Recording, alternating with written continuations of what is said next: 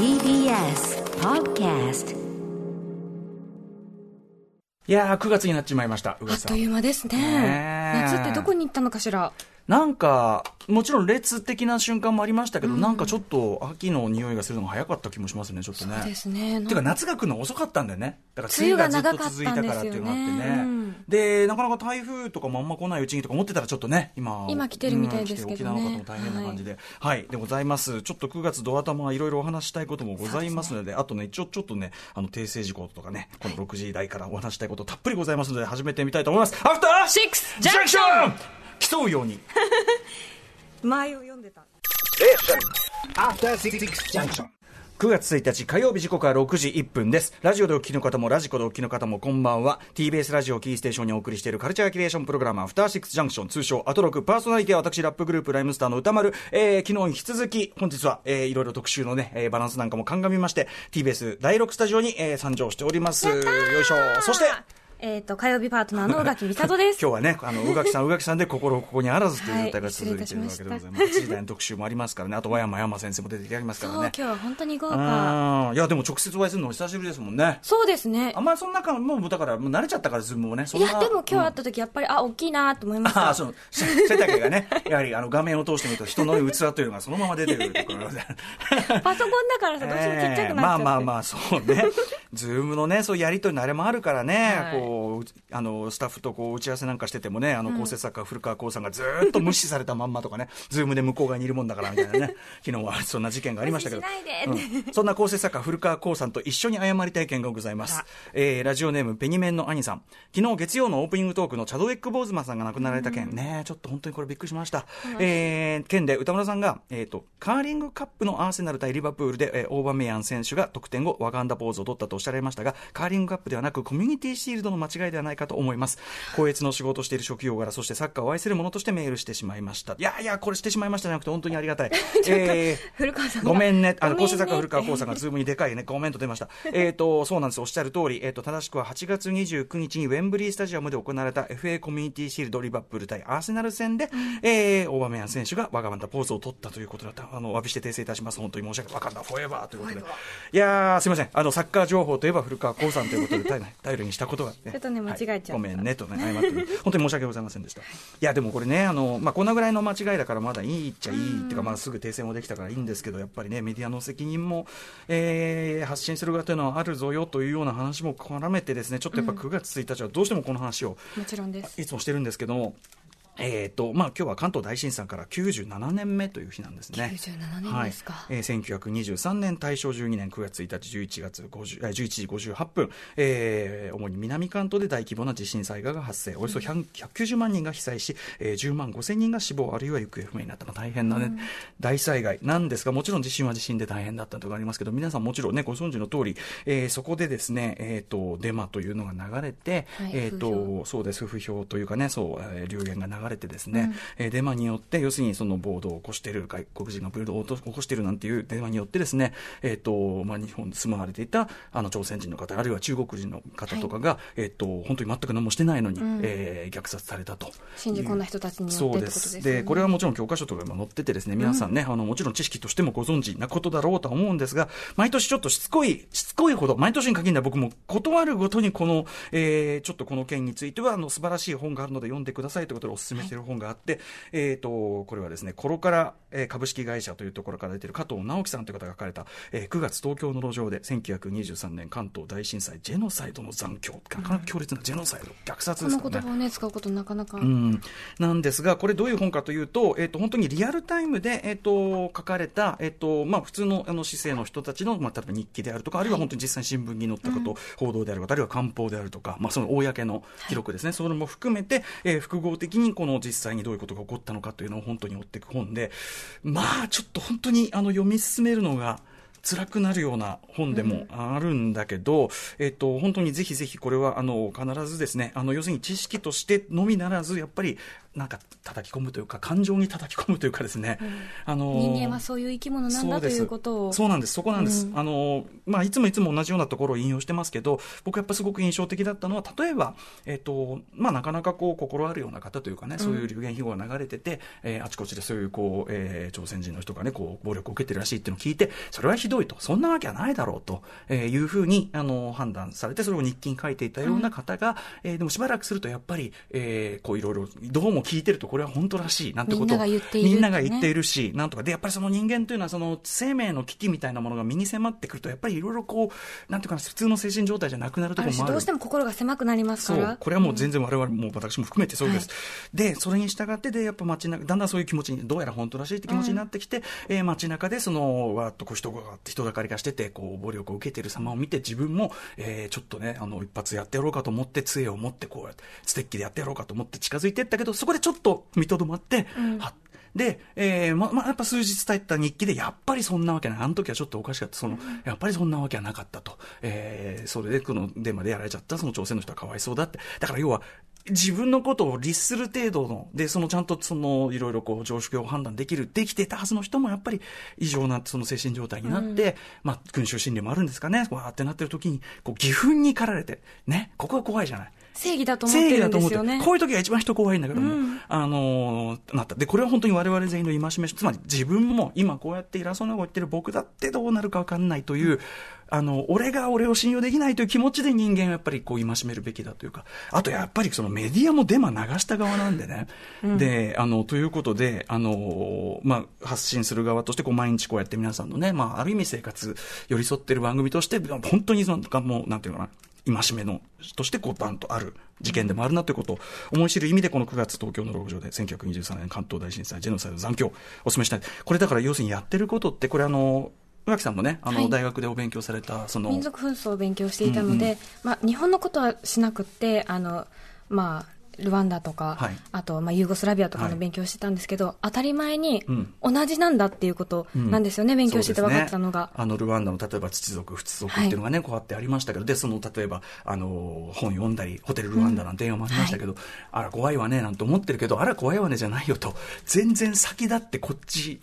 全く同じことですよね。全く同じ構造のことをやらかしてて、あの、ということですよね。だから人間というのはある意味、その、もちろんもう人種、民族関係なく、うんあの、こういうことっていうのは起こりうるし、だからこそ、その歴史から学んで、絶対にこう、戒めなきゃいけないっていうことじゃないですか、それ人が。弱いということを知っておかなければならないそういうことですね。のかなと思いますよね。うんなので、ちょっとそういう意味でも、まあ、非常に読むのが辛い本だということはもう、言った上で、えーまあ、1年に1回ぐらい、こうね、1年に1回というか、まあ、戦争の時とかも話してる、まあ、とにかく1年に1回じゃないな、あの、思い起こす意味でぜひ読んでください。でですね、あの、で、こういうことを言うと、やっぱりその、例えば、いやいやいや、その、いるんですよ。2020年現在もその、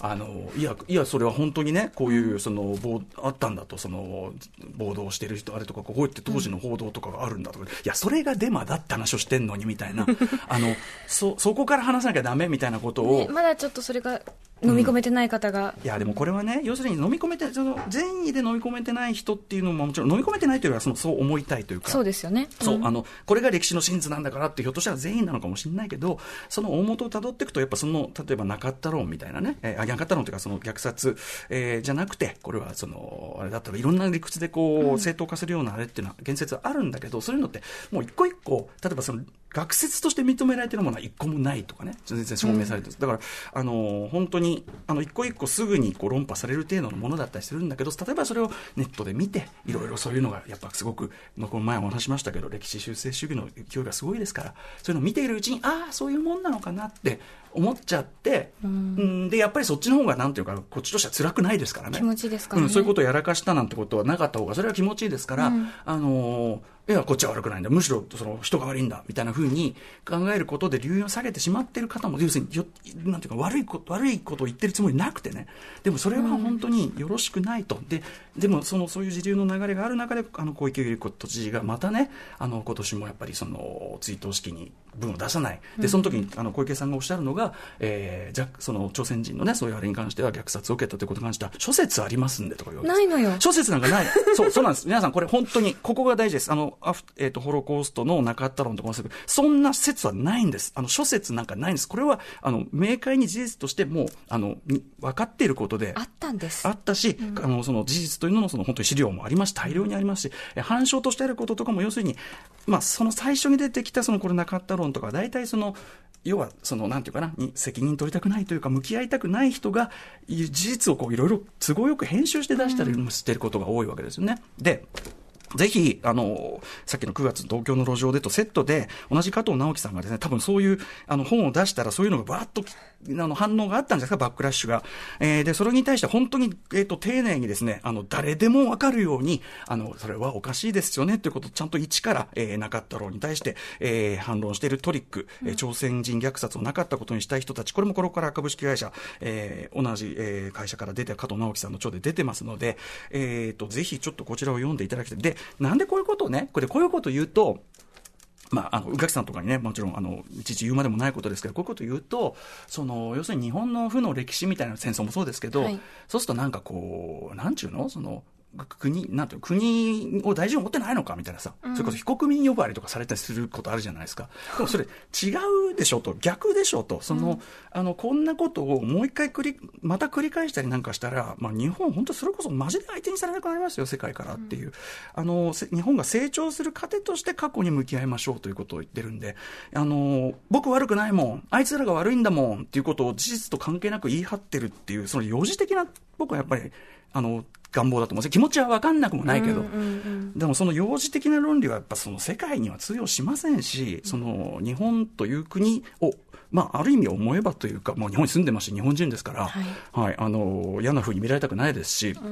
あの成長もしたいですしということで言ってることであって、だからなんか国の批判、あるいはその政権の批判でもいいですけど、すると、なんかこう、非国民呼ばわりするっていうのはも、ものすごく幼稚な話っていうか、あの思うんで、そこの面倒くさかったら別に言及しませんからね、そもそもそういう気持ちがなければ。だし、その俺たち、俺たち最高、オールオッケー、人が悪いんだって、そんな安直な。安直な そのことで、それはその通用しないですよということで、あのぜひちょっともちろんそういうことを言われてる人ね、あの良かれと思ってっていうかその、それこそ本当に愛国心というね、ものを持ってかもしれませんけど、はい。だとしたらちょっともう一回そこは考えてみてくださいよということで、ぜひちょっとこの2冊、9月東京の路上でとっておく、えー朝鮮人虐殺をなかったことにしたい人たちをお勧めしたい。あの現にその東京の町がその諸説なんて、諸説って言ってるってことは、つまりそのなかった論っていうのはある意味支持しちゃってるわけですから、それ、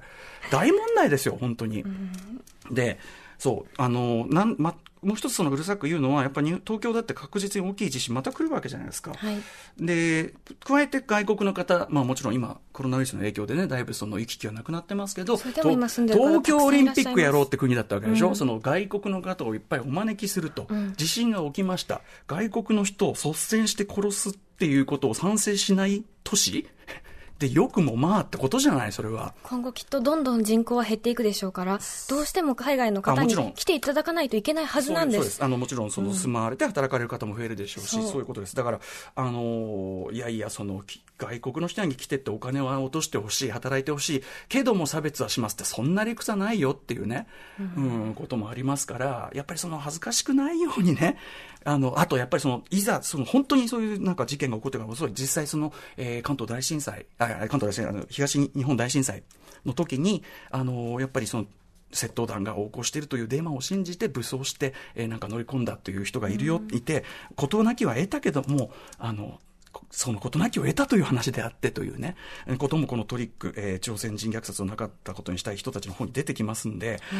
あの、本当に、なんか起きてからじゃ遅いですから、我々本当に、あの、日本全体のためにとってもですね。ということで、えちなみにこの2冊は、えっと、今日やっぱ9月1日で多分、あの、読みたいと思われた方々多いのか、今、アマゾンとかだと、えっと、品切れ中ですが、えっと、版元の、えっと、通販とかでは買えますし、まだ在庫は、えー探せばあるみたいですし、まあ、これだけあの大事な本ですから、えー版は重ねていただきたいと思いますので。そうですね。はい、えー、ということで、すいませんね、うん。重苦しいいやいや。話をね、こんなね。それこそあの先週のですけど、ええ。あのミュー404といううんうん。TBS の、ね、ドラマ、はい。私大好きで見てるんですけど、うんその中で、うんそのそうです、あの星野さん出てらっしゃって、うんあのツイッターではすごくうん。テロが起きてるって言ってるけど、実際はどうだったんだろうっていう話があって、つまり、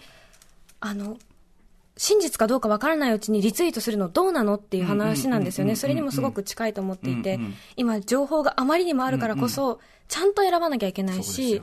じゃないと悲劇を生むしっていう。デマの広がりのね、だからその、あと訂正されるのももちろん早く、事情作用っていうのももちろんインターネット、当然あるとは思うけど、広がる速さって意味ではもう比じゃないわけじゃないですか、大正時代の。そして、訂正されたものが同じ量だけリツイートされるかって言ったらそんなことはないですから。これ前ね、なんかそのね、そのデータのあの、なんかその広がり方の分布の差みたいなのを、あの分析したやつを、これは NHK のスペシャルみたいなのかな、はい見たらやっぱね、全然違う。やっぱそのデマの方がセンセーショナルだから広がっちゃう。でも、それ偉いですね、ミュウね。やっぱそういうテーマを意す識的に。ごいしっかりしてる。うんてかもうものすごく面白いんですけど、そもそもエンタメとしては面白いんですけど、あの、いろんな問題をしっかりこう見せてくれる、これ TBS だから言ってんじゃないいですよ、これね。TBS のドラマだったら褒めんだったらもっと話してますからね、これね。うん、いや、でも大したもん。野木さんが大好きなんですよ。それでね、見てるんですけど、脚本のね、はい。うん、あの星野源さんがだからその番組始まる前の番宣とかでそのこれはすごくそのいろんなあの今までのステレオタイプみたいなのをこんだけ崩して挑戦してるドラマはあのなかったと思います。っつってるから、本当にでもそれ、ゆね、有言実行っていうかその通りだし。ね。あの海外からの留学生の,、あの実情みたいなものも描いてるところもありましたし、それこそそのツイッターでデマが広がる話をこのタイミングっていうのは多少意味があるのかもしれない、あまあでも遅れてそうか放送遅れてから空前か。予言者かなと思うことあります、本当に。ねえ、いや、でもでもさすがですし、あの、ちょっとすいません、せ説教がましく聞こえたら申し訳ないですが、あの、あの、勉強しよう、一緒に勉強してき、学べていきましょうというね、あの、意味で、ちょっと私の推薦図書と、はい、そのお話とさせていただきます。もちろん、その、えっ、と、地震で亡くなられた方も、そして全くね、あの、それとは関係なく暴力で亡くなられた方に、本当に追悼の意を、あの、ね表していきたいし、本当に、それ、毎年これは忘れずに、このお話はしつこくしていくつもりでございます。いやいやいや、あとはそうですね、あのー TBS ラジオ関係でいうと、いろいろね、番組の。私びっくりしちゃいました僕もね、あんまりよよく知らなかったんで、そうなんだみたいな感じで。ね、なんか、聞いてなかったと思って、うん。びっくりしちゃった。ねえっと、セッション22と、このいつもあと22が、はい。22がこう後ろにあってたのが、あの前になって、ね。えアクションがなくなって、なんか不思議な感じですよね。うん。聞いてから、アトロクになるんだって。ね、でもこの、えっと、セッション22と後の枠には、えっと、キニマンス塚本二木さんという方と、武田佐哲さんね、うんえー明日のカレッジということで、これでもいい、楽しみじゃない？これ、ね武田どんな感じなんだろう佐哲さんの番組とか全然いいっしょ。絶対面白い絶対や、いや、だからもう全然、これや、あの、やるべきっしょって感じ。だから、あの、前にチキ、後ろに佐哲。これ、あの、いいですね。そしたら私、こんな、あの、重苦しい話はこの番組でしないで済むかもしれませんから。うん、二人がちゃんとした話をしてくれるっていうね。えー、とかね、まあ、いろんな動きがありますけど、じゃあ、そんな中ね、アトロクはどうなっているのか。ガタガタガタうんガタガタガタガタ。これがね、出ました。ナギでございますね。アトロックはナギと言ったら。ナでございます動 動きなしと言ったら。つまりこのままで良いというこ動とですね。きなしどころかね、あのね、俺金曜ね、ちょっと先走ったこと言いますけど、金曜ね、結構いられる時増えるかもしれない。そうですか。え？よかった。山本さんがもうちょっと。わかりませんけどねね、すごい、ええあの、寂しがってらっしゃる雰囲気でしたから。そうですね、セラピーが必要かもしれません。うんそうだと思う。えーということで、まあまあまあ、あの、いろんな動きがございますが、一応この番組の、あの、なんていうかな、編成というか、この感じは、ひ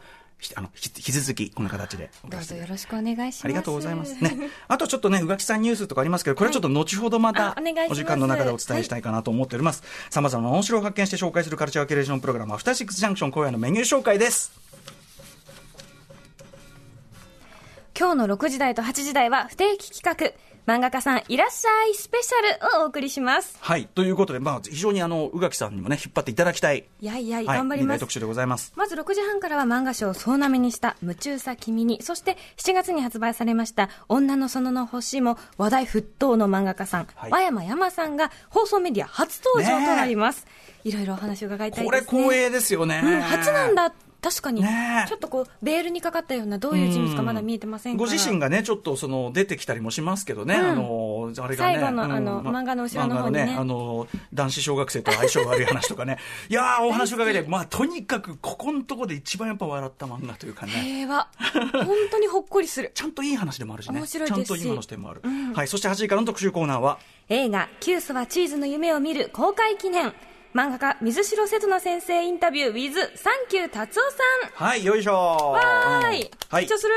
ということで今月11日より雪貞勲監督関ジャニ∞の大倉忠義さんと成田凌さんが主演した映画「キュースはチーズの夢を見る」が公開されますそれを記念しましてこの原作者であり私にとっての神、うん。漫画家の水城瀬戸那先生へのインタビューを行います。はい。失恋ショコラティエに脳内ポイズンベリー、訴状の恋は二度跳ねる、などなどなどなど、名作、傑作の数々を手掛けていらっしゃる水城瀬戸那先生。まあちょっと私好きすぎるので、本当まともにインタビューができるのか、そのはい泣かないのかという自信が、はい、あの宇垣さんが使い物にならない場合というのを想定した、えっと、番組作り。ありがたいですね。えーバックアップが捉えております。はい、えー特別ゲストは TBS ラジオ東京ポッド許可局でもおなじみ、学者で漫才師、そして水城瀬戸那先生マニアのサンキュー達夫さんをお招きしまして、はい。二人で一緒に水城先生の魅力を語りつつ、インタビューを行ってまいります。ね、僕もあの本当にでも遅まきながらあのキュースはチーズの夢を見ると訴状の恋は二度跳ねるはあの拝読しましていやこれは確かにねあのなんていうのかなすごく浅い表現になっちゃうけど深い。その本当にあのすごく身につまされまくったところもあるし、ちょっと考え込んじゃいました自分自身を振り返ってそうなんです。なんか、なので、経典みたいな、聖書みたいな、あのね、宇垣さんのワード選びがちょっとね、飛躍が